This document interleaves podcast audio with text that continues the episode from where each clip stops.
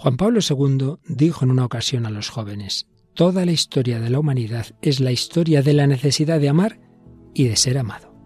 Seguimos hablando de amor y sexualidad. ¿Nos acompañas?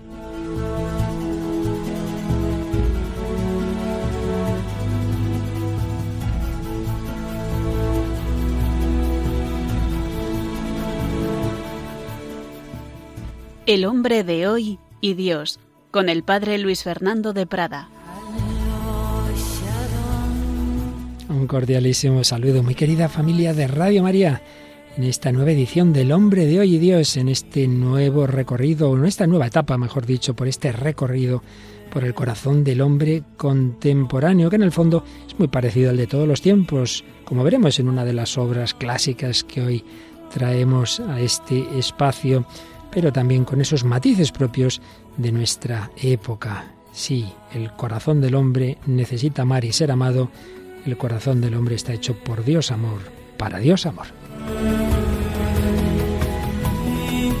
Y ya saben que aquí tenemos un gran equipo en el cual hay una gran medio centro futbolera y futbolista que es Paloma Niño. ¿Qué tal, Paloma? Bienvenida. Hola, padre Luis Fernando. Un saludo a todos los oyentes. Además que yo jugaba en el medio del campo. Ya lo sé, por eso lo me digo. encanta. Por eso lo digo, por eso lo digo. Bueno, y además te dejamos ser entrenadora y cada semana haces una rotación, como hacen muchos entrenadores, y hoy te pones de delantero centro a Iciar Muguerza. Hola, Iciar, bienvenida.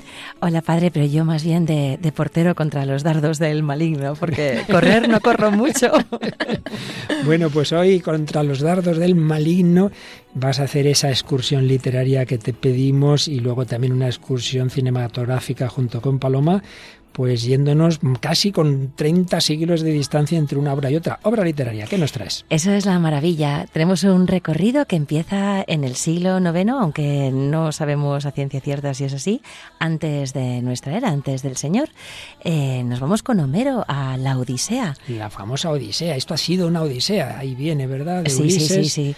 Ulises mm, intentando volver a Ítaca y a su fiel esposa Penélope, que es el personaje que hoy vamos de a ver. Nos vas a hablar, Penélope, porque vamos a hablar de esa calidad y esa cualidad del amor, una de ellas que es la fidelidad. Bueno, por cierto, te vamos a hacer una pequeña cuña porque en el horario en que estamos emitiendo aquí en España, ayer nos hablabas de otra obra muy famosa, menos que la Odisea, pero bueno, creo que en el siglo XX ha sido de las dos o tres obras más publicadas, El Señor de los Anillos, ¿no es así? Sí, El Señor de los Anillos de eh, Tolkien. Y bueno, pues muchas gracias por la cuña, porque quien quiera escucharlo se puede descargar el podcast. Están a tiempo, claro que sí, de escuchar en el podcast de Radio María Dios entre líneas. En otras ocasiones nos has hablado de Tolstoy y ayer pues hablabas de, Tolkien con la ayuda de un autor español que debe en parte su conversión precisamente al Señor de los Anillos. Bueno, y la, y la película que nos traes... Historias de Filadelfia. -huh. Y es una película preciosa de George Cukor que está basada en una obra de teatro de Broadway. Y bueno, no voy a desvelar más para que luego sepamos del argumento. Luego, luego, entre los tres, pues un poquito vamos hablando de esta clásica película en la que sí que podemos decir que hay unos actorazos impresionantes, inolvidables, ¿verdad? Catherine Hepburn, eh, bueno, Catherine Hepburn de hecho quería que fuera Spencer Tracy el que hiciera el personaje que al final hizo Cary Grant. Uh -huh. Y luego James Stewart, que bueno, para mí es uno de los grandes, grandísimos. Para mí también. Bueno, Palomita, traes dos canciones, una digamos más del mundo laico y otra explícitamente cristiana. Así es, vamos a escuchar por una parte la canción del grupo La Oreja de Van Gogh que se llama Cuando menos lo merezca, que es muy bonita, por cierto, como todas las que traemos siempre. Y luego tenemos una de Paola Rimada, que ella sí que es cantautora eh, que se dedica a evangelizar y que se llama Quiero reparar. Y hoy tenemos una novedad un poco peculiar y es que en nuestro testimonio pues no es de alguien que hayamos eh, visto en las redes o hayamos leído por ahí, sino de una carta de un oyente que he recibido muy hace muy poquito y que he pedido permiso telefónicamente a quien me lo ha escrito porque vamos a hablar del matrimonio y es una mujer que ha estado casada muchos años y dice cosas preciosas. Luego podremos escuchar este testimonio de Isabel. Bueno, y por supuesto, pues con el trasfondo doctrinal que estamos siguiendo, como el pecado desordena tendencias buenas y concretamente estamos viendo cómo la lujuria desordena pues lo que es bueno, el deseo de comunión, el deseo de intimidad, de comunicación interpersonal, el deseo de fecundidad Y eso es lo bueno que Dios quiere que, que, se vaya desarrollando para culminar, por supuesto, en la comunión con Él, en definitiva, para lo que todos estamos hechos. Bueno, Paloma, ¿algún mensajito que hayas visto en las redes que quieras destacarnos de nuestros oyentes? Sí, he sacado tres de los comentarios que nos habéis hecho a través de la página de Facebook y nos dice María del Carmen Velázquez, estaremos esperando ese gran programa para aprender más y eh, le pido a Dios que cuide a usted, padre, y a su equipo. Luisa Gallo dice, gracias por el programa, siempre se aprende el camino para ser mejores cristianos.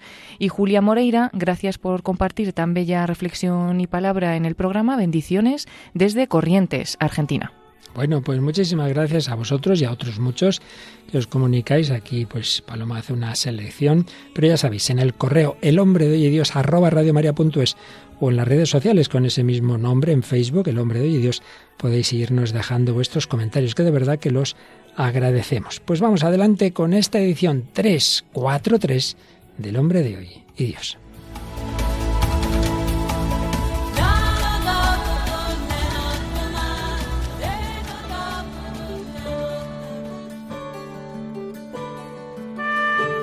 Dado que llevamos un recorrido largo, siempre es bueno volver a empalmar, resumir lo que estamos viendo, todo lo que llevamos dentro de nosotros. Dios nos ha creado a su imagen y semejanza, pues de por sí son tendencias buenas. Lo que pasa es que luego el pecado original y todos los demás pecados desordenan lo que en sí mismo era bueno. Y por eso estamos viendo cómo los pecados capitales que se asientan en tendencias buenas nos hacen tanto daño, nos generan heridas morales, espirituales, incluso psicológicas. Lo hemos ido viendo con muchos pecados capitales. Estamos ya en la parte final de nuestra reflexión sobre el pecado de la lujuria, que se asienta, como veíamos el día pasado, fundamentalmente en dos grandes tendencias que aparecen en el Génesis. El deseo de comunión, de intimidad, comunión interpersonal, particularmente entre varón y mujer. No es bueno que el hombre esté solo. Y también la tendencia a la fecundidad, que no nos quedemos encerrados en nosotros mismos, llamados a ser fecundos de una manera o de otra. Y en primer lugar, esa fecundidad del matrimonio, creced y multiplicaos. Y veíamos, con la ayuda de este psicólogo norteamericano que varias veces hemos citado, Gregory Popcap, que en definitiva, estos anhelos del corazón humano son signo y anticipo del gran anhelo, el único que nos va a llenar del todo, el de la comunión con Dios. Nos hiciste, Señor, para ti nuestro corazón está inquieto hasta que descanse en ti. Y la comunión interpersonal aquí en esta vida, pues bueno, siempre con limitaciones, nos va acercando a esa última comunión con Dios. También veíamos que siempre que se cumple una tendencia que está en nuestra naturaleza, pues como estamos bien hechos, eso genera alegría. El hombre desea saber cuando uno ha entendido algo, cuando uno ha estudiado algo, lo ha entendido, cuando uno hace un descubrimiento, famoso eureka, ante un gran descubrimiento, pues claro, eso genera alegría. Y también esa alegría en el cuerpo que llamamos placer, pues sí, todo está puesto por Dios que nos ha hecho bien para que cumplamos esas tendencias que son buenas para el hombre, para la familia, para la sociedad. La amistad nos alegra el tener, y tengo esta persona, puedo contarle lo que me ha pasado, puedo contar con ella. La amistad nos da alegría, pero uno no es que tenga este amigo para yo sentirme contento, sino que es una consecuencia posterior la alegría de ver ese hijo y que hace esto y que lo otro, pero, pero no es que tengo hijos para estarme luego alegre y muy contento de ver lo que hace. Y ese es el peligro siempre, convertir el medio en fin, lo que ayuda para cumplir un determinado fin, convertirlo en medio. Leí en alguna ocasión, en alguna reflexión ética, un ejemplo que me hizo pensar. Imaginemos un hombre al que conectan a una máquina capaz de producir en él todo tipo de sensaciones placenteras. Podría sentir todas las experiencias que deseara, pero sin ningún tipo de realidad ni de actividad, sin ninguna interacción real con otras personas. Pero bueno, se sentiría bien. ¿Consideraríamos este tipo de vida como feliz, como lograda, como plena? Lamentablemente hoy habrá quien diga que sí, y de hecho es lo que se hace con la droga, sentirme bien, pero realmente es digna de ser amada, de ser valorada, es digna una existencia humana. ¿Así? Podemos poner otro ejemplo. Mm, tenemos unos amigos, nos invitan a comer y claro, pues poner una comida muy buena. Entonces uno está ahí en, el banquete y se centra tanto en el plato que no hace más comer, comer, no levanta la cabeza del plato, no mira al otro, no saluda. Y decir, hombre, una cosa es que, estemos tomando cosas que nos gustan, que comentemos que bueno, oye tal, pero que, es invitado no es para que estemos aquí sin mirar al de al lado. Esto nos pasa mucho. Dios nos ha invitado al banquete de la vida. Y hay muchas cosas bellas, pero lo importante es que no nos descentren de lo más importante, de las personas humanas y divinas, la Santísima Trinidad. Pues bien, eso es lo que ocurre cuando esas alegrías y esos placeres que Dios nos ha puesto de la comida, de la bebida, de la amistad, de la unión varón y mujer, cuando es lo que buscamos, cuando nos centramos en ellas como lo más importante, entonces por el placer inmediato se pierde la felicidad profunda, la comunión, incluso los hijos, si uno ante todo quiere el placer y no lo que se le complica la vida por tener hijos, pues ya sabemos que eso va a llevar a esa mentalidad de la anticoncepción de la que ya hablamos hace tiempo a propósito de la revolución sexual. Pero no lo olvidemos, incluso en los peores casos, incluso aunque uno busque el infinito en algo puramente material, en algo puramente corporal, y decía, creo que era eh, un autor francés, que el placer es la felicidad de una parte del cuerpo, que aunque sea así, un autor inglés bien conocido, Chesterton, indicaba, cuando un hombre llama a la puerta de un burdel, en realidad, aunque no lo sepa, está buscando a Dios.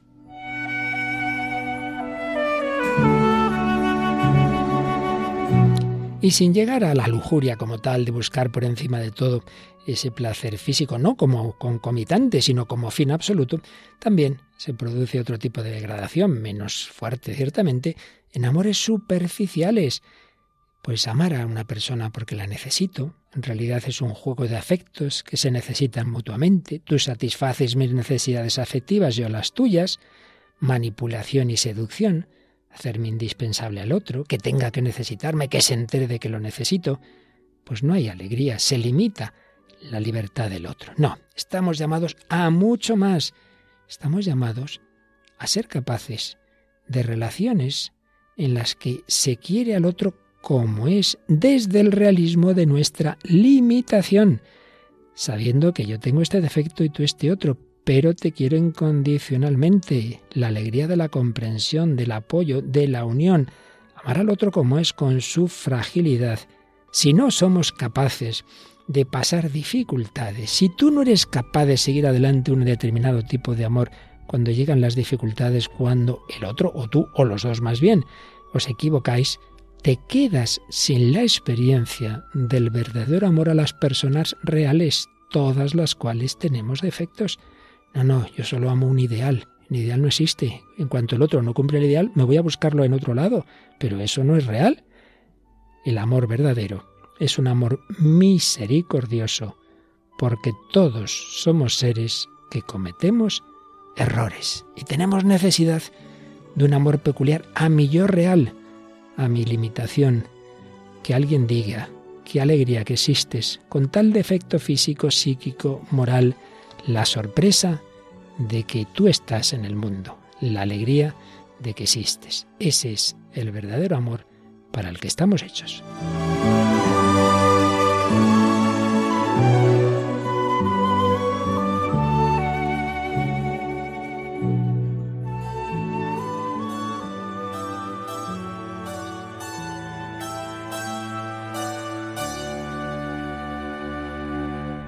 Aquí seguimos en Radio María, en diversas Radio Marías del mundo, en España, en El Hombre de Hoy y Dios, emitiendo esta edición 343, Paloma Niño, Iciar Muguerza y un servidor, Padre Luis Fernando de Prada, en este recorrido por el amor que se desvirtúa, por esas versiones light que acabo de brevísima y sencillísimamente de mencionar del amor y por supuesto cuando se reduce a la mera expresión física, que en sí misma es buena, pero siempre como una ayuda, como un concomitante de la unión de los corazones. Qué importante es el niño, el bebé que, que nace llorando, empieza a sonreír cuando su madre le sonríe, cuando descubre que hay alguien que le quiere. Qué importante es. Si no tenemos amor, no crecemos. Siempre habrá heridas que solo un amor más grande puede sanar. Verdadero amor, solo si la persona es amada por sí misma, no porque tenga tal cualidad o tal otra que mañana puede perder y entonces estará con ansiedad de si la pierdo ya no me querrán. Amor incondicional, amor fiel por lo que soy, pase lo que pase, aunque aparezca otra persona. No, no, no tengo miedo. Amor eterno, amor que no se termine. A nadie le gustaría oír, sí, sí, te voy a querer por tres años y diez días. El amor exige que sea para siempre. Bueno, pues de esto estamos hablando en todos estos programas de una manera positiva o negativa cuando todo esto falta y queremos irnos y ciar pues a muy lejos, a muy atrás, porque como decíamos hay muchas cosas que sí, que son propias del hombre contemporáneo, pero lo esencial del corazón humano siempre es igual. Decía un sacerdote que conocí que ya murió, Dice, esos que iban encima de los elefantes de Aníbal, en el fondo llevan en el corazón lo mismo que los que van en los, los astronautas, esos que van en las cápsulas. ¿Qué te parece? Totalmente cierto. Es que no, bueno, decía Lorenzo Cavalcanti que somos pigmeos a hombros de gigantes mm. y posiblemente pues esos gigantes también están a hombros de pues unos gigantes aún mayores y así se cumple la cadena hasta, hasta el último ratoncito del futuro. Pues nos vamos a ir a una cadena que quizá es de las veces que nos vamos más atrás en nuestra reflexión literaria y es que nos traes ni más ni menos que la Odisea y concretamente a un personaje femenino, a Penélope. Sí, os traigo a la preciosa, bellísima espartana Penélope, prima de Helena de Troya, la belleza por la cual eh, troyanos y griegos se enzarzan en esa cruel guerra. Eh, Penélope era la hija de Icario, rey de Esparta, y de una ninfa, una náyade llamada Peribea. El rey Icario, cuando supo que se iba a casar con Ulises, le dijo, cásate con quien quieras, mientras seas fiel. Entonces ella ya tenía esa predisposición a la fidelidad. Y, y, bueno, como realmente Ulises tiene esta historia apasionante de incursión en la guerra de Troya y esta vuelta eh, tan azarosa cuando ya acaba el conflicto bélico, porque Poseidón le tiene muchísima rabia pensando que ha derrotado con el famoso caballo de Troya a, su, pueblo escogido, pues hay una especie de enfrentamiento entre dos dioses, entre Palas Atenea y Poseidón, y Poseidón, siendo el rey del mar, pues lo que hace es mm, confundirle, hacer que su nave vague sin rumbo y, bueno, pues maltratarle de mil formas para que una vuelta que podía haber sido de un par de años tarde diez en consumarse. Entonces, claro, este personaje de Penélope, recién casada, eh, pues con, con el hijo de ambos, Telémaco, en brazos, que recibe la noticia de que Ulises ha sido convocado a, a una guerra frívola, porque realmente eh, poner a toda una sociedad en liza porque ha habido un rapto, el rapto de París, de una mujer bellísima, no tendría que ser un motivo para llevar dos naciones a la guerra. Pero en este caso, Ulises se ve forzado porque él mismo había urdido un, un, ardid, una de sus estratagemas inteligentes para que, para que pues, eh, Elena de Troya, cuando se casara, Mm, no tuviera más rivales eh, el pretendiente final al que eligieran los reyes. Y es que ese ardid era que todos los demás pretendientes debían hacer un juramento mm, probando que serían fieles a esa decisión y que si en algún momento otro arrebataba a la bella Helena, saldrían con las armas en defensa de ese marido traicionado. Y cuando París efectivamente rapta a Helena de Troya, pues eh, claro, Ulises se ve obligado a caer en su propia trampa y tiene que, acudir a defender pues em, al pobre Menelao, que es el legítimo marido, y que ha convocado pues a todos los guerreros griegos para cargar contra Troya. Entonces, claro, los juramentos de honor... Eh, hay que cumplirlos. Claro, hay que cumplirlos. Entonces tenemos por una parte el juramento de honor de Ulises y por otra parte el juramento conyugal de, Penélope. que, que claro, a ver, o sea, si nosotros nos ponemos en el contexto de Homero, estamos hablando de una sociedad, la griega, con unos valores éticos que, algunos de ellos pues han permeado hasta nosotros. Eh, el respeto, por ejemplo, hacia los ancianos o hacia el pobre o el socorrer al extranjero o el no vulnerar el cuerpo del enemigo cuando ha caído en batalla. Pero claro, en otras cosas pues eh, los griegos eran totalmente sanguinarios y van a aprovechar que Ulises está ausente de su propio trono en Ítaca para asediar a Penélope, casarse con ella y pues acceder a todas las riquezas de, de ese reino. Y, Penélope, que también es muy inteligente, por eso Ulises ha elegido bien, eh, urde su propia estratagema a su vez, que consiste en decirles a todos ellos que cuando el bordado del sudario de Laertes, el padre de Ulises, esté terminado, entonces ella tomará una decisión. ¿Qué ocurre? Pues que ese sudario, que es como un tapiz eh, precioso, lleno de brocados, mm, tiene unos hilos que ella muy lentamente va convirtiendo en dibujos durante el día y por la noche, en secreto, acude a la cámara y los desilvana. Entonces, pues lo mismo que teje durante el día, por la noche desteje, para así poder ir demorando, esperando con, con, esa esperanza de mujer enamorada la vuelta de Ulises. ¿Cuánto tiempo tardó en volver Ulises? Veinte años. Madre mía. Veinte años. Eso es un juramento de fidelidad, porque un año de casada, veinte años de espera enamorada, vamos, creo que puede ser una inspiración para la más fiel de las esposas del siglo XXI. y, luego es, muy bonito porque justo en el momento en el que la trama hace ver que una sirvienta eh, pues se da cuenta de, ese truco de Penélope y se lo revela a los pretendientes, ella mm, tiene la intuición de que, de que Ulises está a punto de venir. Y efectivamente Ulises, eh, que se había enterado además de la penosa situación de Penélope, va a recibir la ayuda de la diosa Palas Atenea, que le dice que se disfrace de mendigo para poder acceder de incógnito y plantarse ante todos los pretendientes. Penélope ha puesto una prueba más a esos pretendientes. Ha colocado 20 hachones y en lo que se llama el ojo del hachón, que es la hendidura por la que el hierro se une al, mástil del hacha, eh, los ha colocado todos en fila y ha dado a esos pretendientes el arco de Ulises, diciendo que el que quiera ser el futuro rey tiene que ser tan fuerte como lo era Ulises para poder tensar ese arco que el único que podía hacerlo en condiciones era el rey. Y entonces, claro, los pretendientes pues tienen que pasar esa prueba de mandar una flecha a través de los ojos de los 20 hachones y clavarla en el blanco. Pero, claro, ninguno puede, es como Excalibur, ninguno puede siquiera tensar el arco. Mm. Y entonces eh, Telémaco, que ya ha recibido la intuición de que se trata de su padre Ulises, mm, le dice a su madre que por qué no deja probar a ese mendigo andrajoso y, bueno, ella, pues por, no faltar al respeto al extranjero, le dice que si él quiere tensar el arco, que adelante.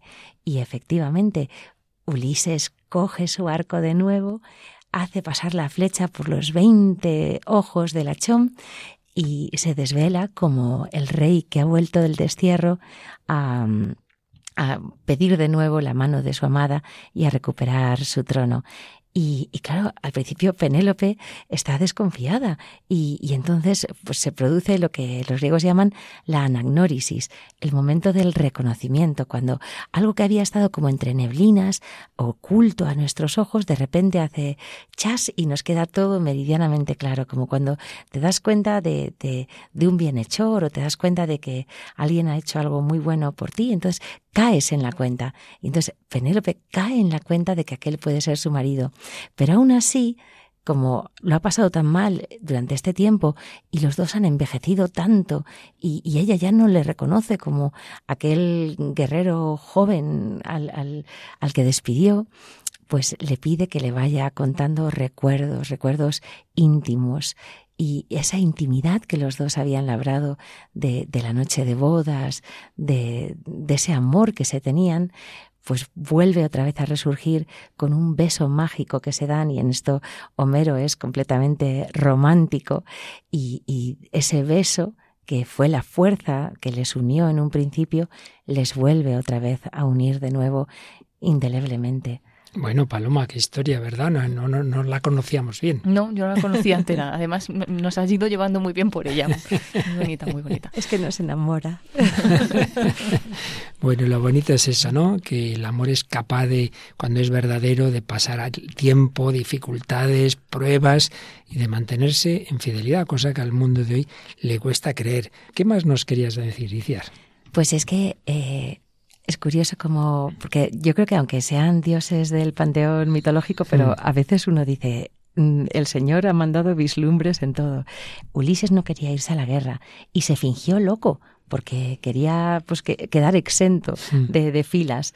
Y entonces eh, pues iba diciendo barbaridades y tal, pero eh, claro, Palamedes, que también era muy listo porque la astucia en los griegos es proverbial, pues dice, si él está tan loco, vamos a ponerle delante a su hijo Telémaco. Si está tan loco, acabará con la vida de Telémaco.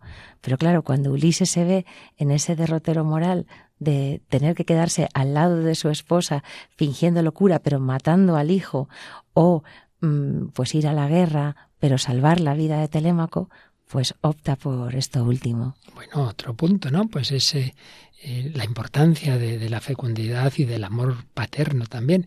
Como decíamos, en el fondo, pues el corazón humano, para lo bueno y para lo malo, es muy semejante. Y por ello también en canciones pues mucho más recientes, evidentemente, 30 siglos prácticamente posteriores a la Odisea, como esta que nos trae hoy Paloma, también va a aparecer ese tipo de amor cuando lo merezco, cuando no lo merezco, un amor incondicional. A ver, a ver, ¿qué nos traes, Paloma? Pues es una canción del grupo de La Oreja de Van Gogh, bien conocido seguramente por todos los oyentes, un grupo que comenzó en San Sebastián, en el País Vasco, en España, y su trayectoria en el mundo de la música comenzó en 1996, eso sí, con diferente vocalista, porque empezó Maya Montero y en 2017 siguió su carrera en solitario y fue sustituida por Leire Martínez en 2008. Y bueno, esta es una de las canciones del disco El Planeta Imaginario, que es el séptimo álbum de estudio y se llama Cuando menos lo merezca. Pues escuchamos a esta, esta canción de la oreja de Van No me digas nada cuando bajo la persiana, no me digas que me calme, no me digas nada, nada, no me digas que me calle cuando pido ayuda desde la alambrada, no me cierres la muralla, no me digas que estoy guapa y quiéreme cuando menos lo merezca,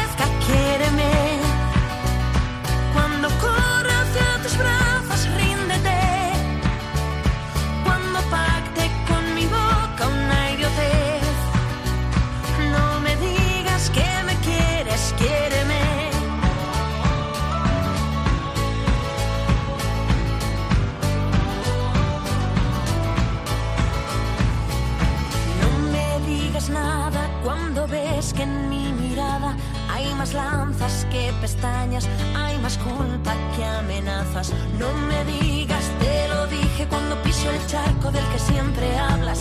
No me dejes sin palabras, no me cierres la ventana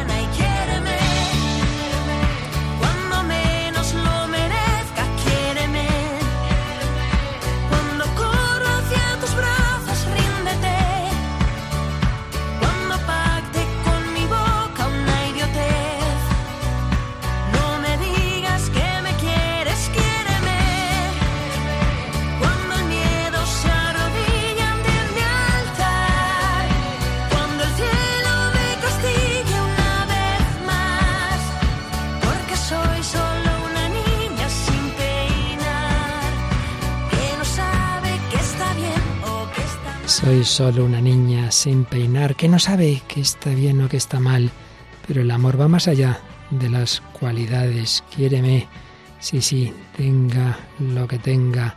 Quiéreme, no me digas que me quieres, quiéreme. Bueno, nos ha comentado Iciar esa figura de Penélope en la Odisea, pero ¿podías leernos algún pasaje de esa gran obra, Iciar?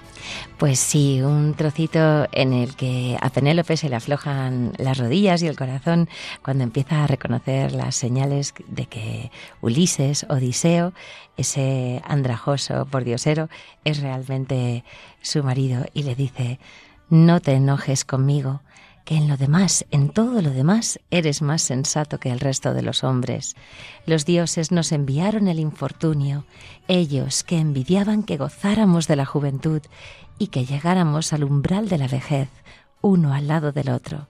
Por eso, no te irrites ahora conmigo ni te enojes, porque al principio, nada más vernos, no te acogiera con el amor pues continuamente mi corazón se estremecía dentro del pecho por temor a que alguno de los mortales se acercase a mí y me engañase con sus palabras, pues muchos conciben proyectos malvados sólo en su propio provecho. Ni la argiva Helena del linaje de Zeus se hubiese unido a un extranjero en amor y cama si hubiera sabido que los belicosos hijos de los aqueos habían de llevarla de nuevo a su patria, Así que fue un Dios quien la impulsó a ejecutar esa acción vergonzosa que antes no había puesto en su mente la lamentable ceguera por la que por primera vez se llegó a nosotros el dolor.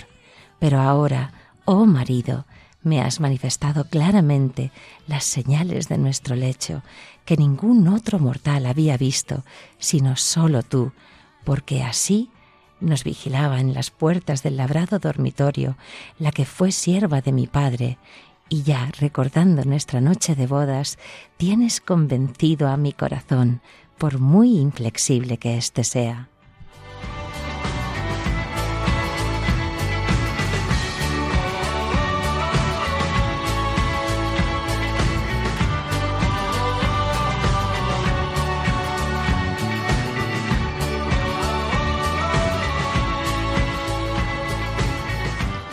Aquí seguimos en el hombre de hoy y Dios, pues uniendo este fragmento de la Odisea que nos ha leído Iciar con esta canción de la oreja de Van que nos ha traído Paloma, cuando menos lo merezca. Bueno, literatura, eh, música y cine, porque todas estas eh, materias vamos viendo en este programa, pues como en todas ellas ese corazón humano va mostrando lo bueno y lo malo, lo mejor y lo peor. Bueno, si estamos hablando del verdadero amor en sentido amplio y luego del amor matrimonial en sentido más concreto y de sus deformaciones, en amores superficiales, en amores que se rompen o simplemente cuando se reduce a su mera expresión física, pues hay una película clásica, antigua, pero que tiene mucho fondo y que nos puede enseñar también qué es eso del amor incondicional. A ver, los datos técnicos nos los da Paloma Niño de esta película Historias de Filadelfia. Sí, pues es una película de 1940 dirigida por George Cukor. Está basada en una obra teatral del mismo título, escrita por Philip Barry, publicada en 1939. Y la película está protagonizada por Catherine Hepburn y James Stewart. Fue eh, convocada a la ceremonia de los premios Oscar, nominada a seis premios y ganó dos de ellos, a mejor guion y a mejor actor para James Stewart. Y luego hay otro, hay otro actor también muy famoso, ¿verdad? Sí, sí, mm, Cary Grant, que, que bueno, es lo que decíamos antes, que um, Catherine Hepburn, su elenco ideal eran Clark Gable y Spencer Tracy. Es que es curioso porque ella, mm, que en ese momento estaba pasando un muy mal momento cinematográfico, se decía de ella que era un veneno para la taquilla con la pedazo de actriz que, que era. Pues resulta que quiso redimirse a sí misma comprando los derechos de la obra de Barry y llevándola a Broadway y llenaba los teatros. Entonces le, pidió a su amante entonces, al magnate Howard Hughes, que pues presionara para que la Metro Goldwyn Mayer comprase también eh, la participación cinematográfica. Y entonces ella fue la propia productora de la película y además obtuvo una nominación a la mejor actriz, con lo cual es que volvió por la puerta grande. Ciertamente grandes actores. Bueno, ¿qué, qué es lo que el mensaje tenemos eh, ¿Qué podemos sacar de esta, de esta película? Es cierto, que la, hace ya mucho tiempo que, que, la conoces y que te gusta, ¿qué destacarías? Y oímos luego un par de cortes o tres. Es que es una de mis películas favoritas. Y bueno, parece que no ando muy errada porque hay una categoría, los AFI, ¿no? del American Film Institute, que tiene como las 10 mejores películas de cada categoría, de comedia, de drama, de tal. Y entonces está en el top 10 de, de las comedias de toda la historia del cine. Y a ver, es que es una película maravillosa porque, bueno, se desarrolla en 24 horas nada más. Es la víspera de la segunda boda del personaje de Catherine Hepburn, de Tracy Lord, y pues toda la acción transcurre en una mansión señorial en, en Pensilvania, eh, bueno, en Filadelfia más concretamente. Entonces, eh, pues se ve como este personaje de Cary Grant, que ha sido el primer marido de Catherine Hepburn, todavía la sigue queriendo y no está nada de acuerdo en esta segunda boda que se va a celebrar. Se presenta en la boda. Se presenta cada dos por tres porque es íntimo amigo de la familia, se lleva genial con la hermanita pequeña de Tracy, eh, los padres le adoran y, y bueno, pues ella se va a casar sin estar realmente enamorada, pero por llenar un poco su vida con un hombre un poco más gris y pues que no le hace esas bromas y esas pugnas porque eh, los dos personajes, la de Catherine Hepburn y Cary Grant, parecen Tommy y Jerry. Están mm. todo el rato picándose, em, pinchándose. Hay una escena que es como de cine mudo en la que se ve que están jugando al golf y que ella se irrita muchísimo con él y le rompe el palo de golf. O sea, son son muy graciosos. Pues vamos a escuchar precisamente, mm, aquí unimos un par de momentos de la película, pero en efecto esas batallas entre ese, los que estaban casados, pero que ya están divorciados y que están en la víspera de la segunda boda de Tracy. Escuchamos. Has de saber que no me interesa hablar de mí en este momento. ¿Que no te interesa hablar de ti? Si eso te fascina, pelirroja. Nunca has querido a nadie tanto como a ti misma. Dexter, quiero que eh, sepas... Por supuesto, señor Connor es tolerante con ciertos defectos. Con ciertos defectos, señor Connor. A excepción de los defectos ajenos. Por ejemplo, nunca tuvo la menor comprensión para mi sed inagotable. Ese era tu problema. Cierto. Pero se hizo también tuyo al casarte conmigo. No me ayudaste nunca. Solo me reñías. Es que era repugnante. Llegaba a hacerte odioso. Era una debilidad, claro, como la fortaleza de su religión, señor Connor. Tracy cree que la imperfección humana es imperdonable. Y cuando fui descubriendo que mis relaciones con ella no eran las de un amante esposo ni las de un buen compañero, sino... Es mejor dejarlo. Dilo. Sino las de una especie de sumo sacerdote de una diosa virgen, mi afición a la bebida aumentó de una manera alarmante. Pelirroja, tú podrías ser la mujer más perfecta de la Tierra. Me da pena que haya algo en tu interior que no quieras o no puedas remediar. Tu pretendida energía, tus prejuicios contra las debilidades, tu franca intolerancia. ¿Es eso todo? Eso es precisamente lo importante. Porque no serás una mujer dulce y comprensiva ni un ser superior hasta que las debilidades humanas te inspiren compasión. Serías más comprensiva si cometieras alguna equivocación de vez en cuando, pero tu sentido de la divinidad no te lo permite. La diosa debe quedar intacta, cueste lo que cueste. Bueno, pues creo que tiene esto mucho que ver con esas cualidades que comentábamos al principio del verdadero amor, del superficial, del querer a la persona real. Bueno, a ti, ¿qué es lo que te llama la atención iniciar? Es que esto es como la fierecilla domada de Shakespeare, una mujer vanidosa, caprichosa, indómita, pero que además es que es tan bella, tan inteligente, tan burbujeante, que, claro, es adorada. Y, y pues esto para ella va a ser mm, un despertar, una niña que ha vivido en una familia caudalada, eh, conocida por toda la ciudad, que ha estado pues un poco entre algodones, de repente se encuentra con que mm, esa supuesta perfección no es tal, porque está fracasando justo en donde ella más tiene colocado el anhelo, que es el anhelo de sentirse querida. Entonces provoca rechazo en vez de amor, porque es tan, tan, tan perfecta que, claro, les hace sentirse fracasados a los que tiene cerca. Paloma. A mí me ha llamado la atención cuando dice, por ejemplo, eh, es que solo te has amado a ti misma porque nunca aceptaste y habla de un defecto suyo, de la sed o algo así, ¿no? Sí, porque bebía mucho. Y entonces, y, ella le dice, pero es cosa tuya. dice, pero una vez que te casaste conmigo ya es cosa tuya también, ¿no? Entonces, bueno, eh, muy aguda ahí, muy agudo, porque sí es así real. Y lo que estamos hablando, ¿no? En el programa de hoy, de aceptar a la persona como persona y no por sus cualidades o sus defectos o sus virtudes, sino como persona. Y ante esos defectos, en vez de ayudarme, me regañaba, con lo cual cada vez caía más en la bebida, porque no aceptaba. Ella tenía muchos defectos, pero no aceptaba los defectos del otro. Entonces, de alguna manera dice que lo veía como el sumo sacerdote de una diosa virgen perfecta, que lo que busca es ser adorada. Y eso es justamente lo que vamos a escuchar en otro corte, en el que ya se está dando cuenta, se está dando cuenta de que ha confundido ese perfeccionismo, esa adoración con el amor. George, ¿verdad? ¿Verdad que ¿No te importa mucho? Me refiero a lo que pasó con él. ¿A lo que pasó? No te comprendo. Pues verás, que, que fuera mi amo y señor. Ya me comprendo. Estoy seguro de que no lo fue. No lo fue nunca. No creo que nadie lo fuera, ni lo sea jamás. Eso es lo maravilloso de ti, Tracy. ¿Por qué lo dices? Porque eres algo excepcional, distante, como una reina. Nunca te abandonas, nunca pierdes la serenidad. Hay una especie de pura belleza en ti, Tracy, como la de una estatua. George. Es algo grande, Tracy. Algo que todos presienten en ti. Fue lo primero que me fascinó en ti. Escucha, George. Lo primero, ahora y siempre. Eh, solo que ahora te tengo más cerca, ¿verdad, querida? Pero no quiero que me adoren, George, sino que me quieran. Bueno, eso también. Naturalmente que sí. Que me quieran de veras. Eso no hace falta decirlo, Tracy. No. Es que yo creo que no ha sabido comprenderme.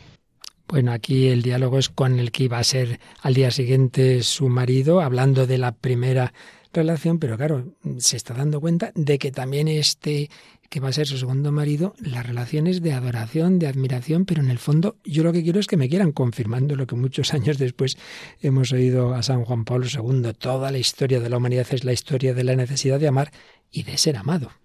¿Cuántas veces ponemos a los seres humanos en un pedestal y luego, como decía, no sé si era Bernard Shaw, pero alguien decía con mucho humor, y después traemos a las palomas para que hagan caquita encima de la estatua? y es que es verdad, mm, a veces edulcoramos un poco la figura del otro, mm, le atribuimos una serie de cualidades y si después no responde ante esa imagen ideal que es un constructo que nosotros hemos fabricado, pues le echamos los perros y, es, es, difícil, la verdad. Tenemos a esta mujer, el primer marido, eh, Grant, al segundo marido, este que acabamos de escuchar, pero hay un tercer personaje que es justamente quien antes nos recordaba también Paloma, que es James Stewart. ¿Cuál es el papel de, de, este actor en la, en la obra? Es que, bueno, como en todas las buenas películas hay trama principal y luego un montón de ramificaciones de subtramas con unos diálogos así polifónicos, mm, divertidísimos. Y entonces, claro, el, el primer marido, Cary Grant, para hacerle una trastada y reventar un poco esta noche de bodas, ha convocado a dos periodistas de la revista Spy, Espía, que serían como, pues, como cualquier revista del corazón de hoy día. Y pues eh, estos dos reporteros eh, pues son, son novios, James Stewart y otra actriz que también estuvo nominada para Mejor Actriz Secundaria, que se llamaba, me parece que Ruth Hussey. Y, y claro, Ruth Hussey es fotógrafa, está perdidamente enamorada de James Stewart y James Stewart también la quiere, pero pues siendo un chico modesto, un periodista así un poco provinciano, todo ese glamour de Catherine Hepburn, de esa mansión, pues en un momento dado le deslumbra y, cree infatuarse con ella y haber tenido un flechazo.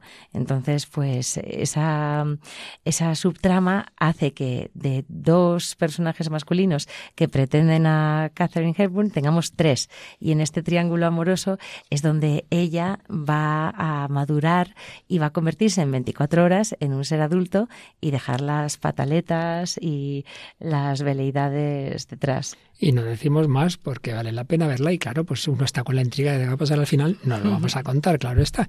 Pero ahora vamos a ir de la ficción a la realidad. Hoy, como decíamos en la presentación, nuestro testimonio no viene de haberlo conocido por redes sociales o en ámbitos más públicos, sino de una carta que hemos recibido en Radio María y con permiso de quien la ha escrito la resumo. Nos escribe una mujer mayor desde Mérida y, nos habla, por un lado, lamentablemente, de, de cómo un hijo suyo se casa y al cabo de poco tiempo, de tres años, la mujer de su hijo le dice, bueno, yo no te quería, yo nunca te he querido, eh, realmente yo me casé contigo para salir de mi casa y también por razones económicas. Claro, al cabo del tiempo se vio eh, que era un motivo claro de, nulidad que llegó, pero no deja de ser muy triste que haya personas que puedan hacer así, realizar así una boda como de alguna manera eh, aparecía en esta, en esta película. Pero ahora vamos a lo que nos cuenta de esta, de ella misma, de esta mujer que nos escribe. Nos dice cómo le ayuda cada mañana Radio María. Y me dice, ha muerto hace poco mi marido, a quien quería desde que me enamoré con 16 años. Eh, formalizamos el noviazgo yo con 17 y él con 24. Siempre estuvimos en el noviazgo separados, porque él estaba terminando la carrera. Siete años de noviazgo queriéndonos muchísimo, respetándonos.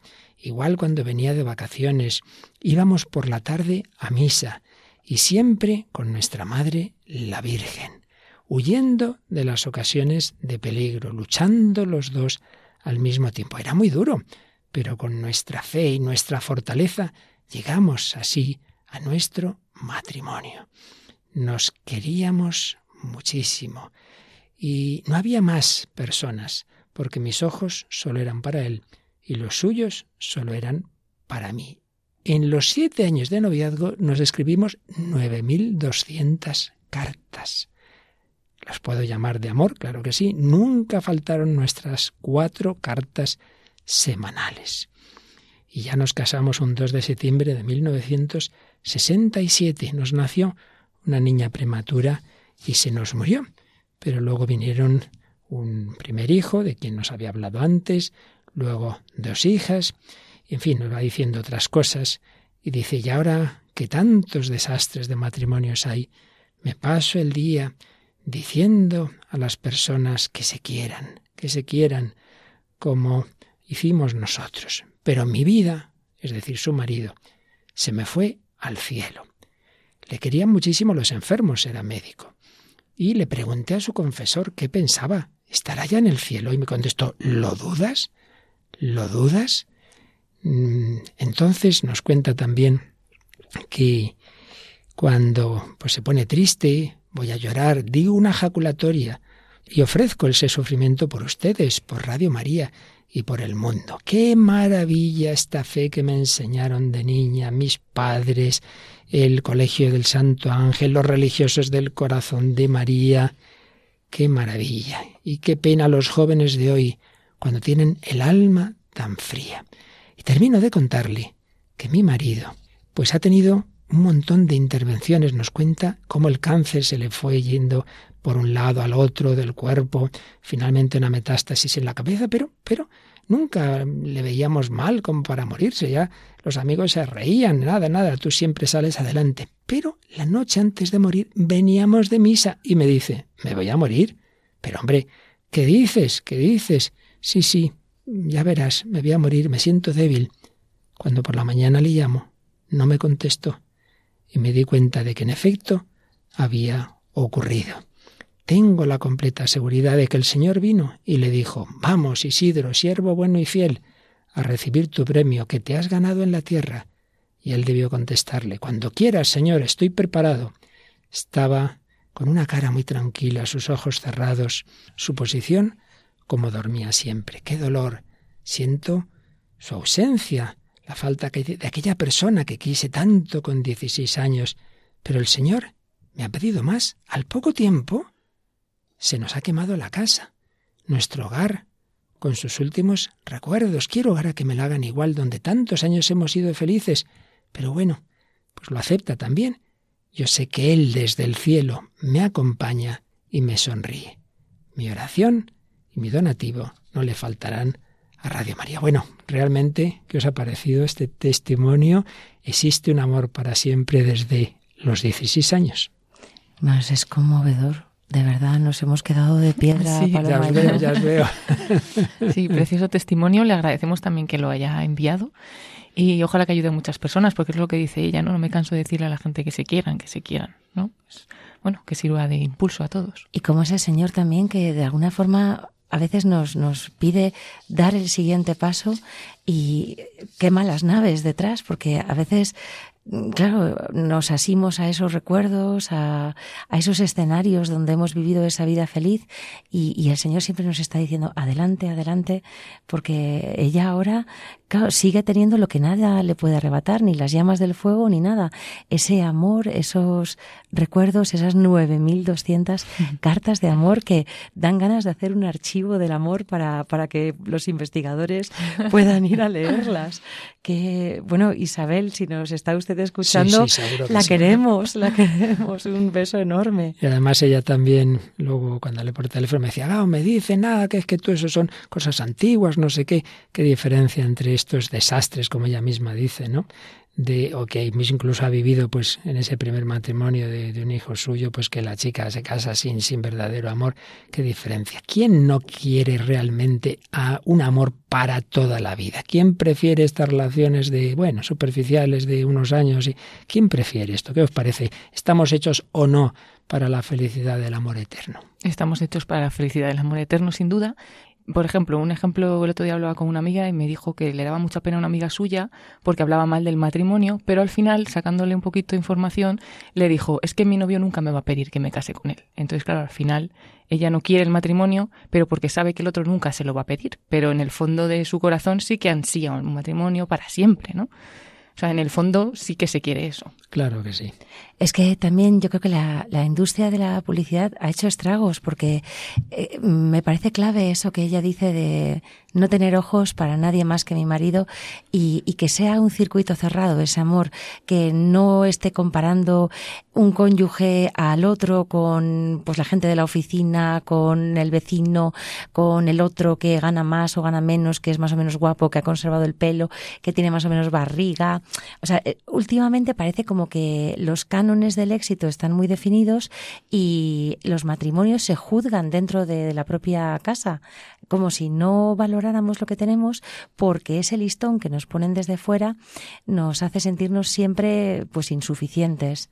Y es que no hay que quedarse en cualidades que siempre pueden ser más o menos, sino en la persona que es única e irrepetible. Pero como siempre terminamos en positivo, sabemos que incluso esas visiones negativas y esas heridas, hay alguien que asumió las heridas físicas en la pasión para sanar las heridas psíquicas, morales y espirituales, que es el corazón de Cristo. Él nos ha enseñado a amar y así lo canta Paola Rimada en un disco que se ha preparado en este contexto precisamente de ese año que celebrábamos del centenario de la consagración de España al corazón de Jesús.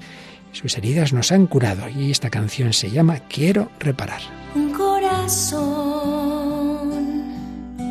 herido por mi falta de amor, herido por mi falta de valor de no mirarle frente a frente. Un corazón que ha sido el precio de mi error que ha sido el precio que él pagó por no entregarme plenamente.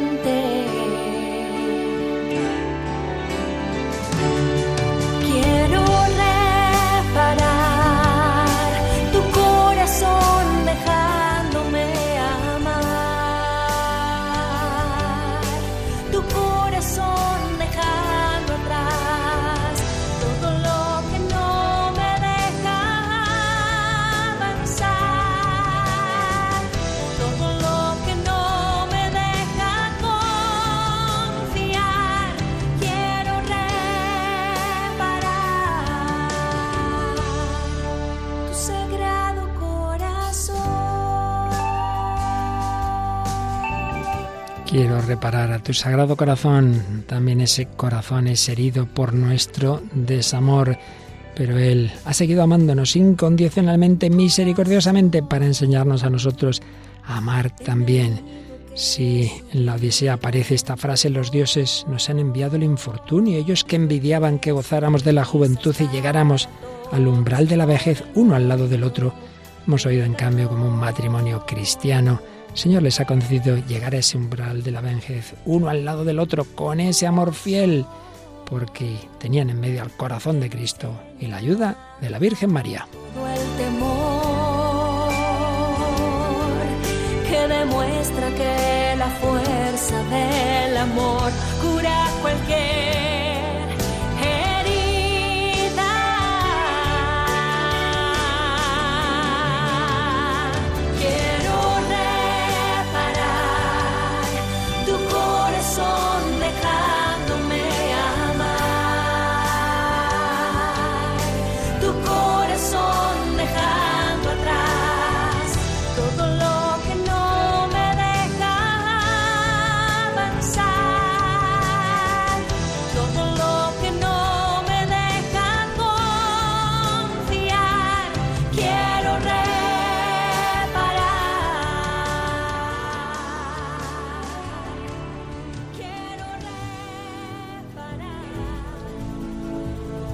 Quiero reparar. El amor misericordioso nos da la posibilidad de arreglar lo que hemos hecho mal, de pedirle perdón, de pedirnos perdón también unos a otros. No nos vayamos a la noche a dormir sin haber pedido perdón, sin haber reconciliado, sin haber aclarado en la familia, en el matrimonio, entre padres e hijos, entre buenos amigos. Por favor, lo más importante, la comunión, la comunión entre nosotros y sobre todo la comunión con Dios, que precisamente es la que fundamenta la posibilidad de una comunión como la que hemos oído hoy, de este precioso testimonio. Muchísimas gracias Isabel por dejarnos compartirlo. Muchísimas gracias, Iciar Muguerza, por traernos estos otros testimonios literarios, cinematográficos, historias de Filadelfia y la Odisea. No está mal. Muchas gracias, padre. Próxima semana te toca, ¿eh? porque ¿Ah, Mónica no puede, así que contamos contigo otra pues aquí a la trinchera. Y Paloma Niño, como siempre, repartir el juego, ¿verdad, Paloma? Y ahora el juego en Radio María España viene a música muy elevada. Sí, a música de Dios, nada más y nada menos, con el padre Eusebio Guindano. Bueno, pues ya sabéis, el hombre de hoy y Dios, arroba radiomaria.es para que nos digáis vuestros comentarios y también en las redes sociales en Facebook con ese mismo nombre del programa. Que Dios os bendiga hasta el próximo programa, si Él quiere. Así concluye El hombre de hoy y Dios, un programa dirigido en Radio María por el Padre Luis Fernando de Prada.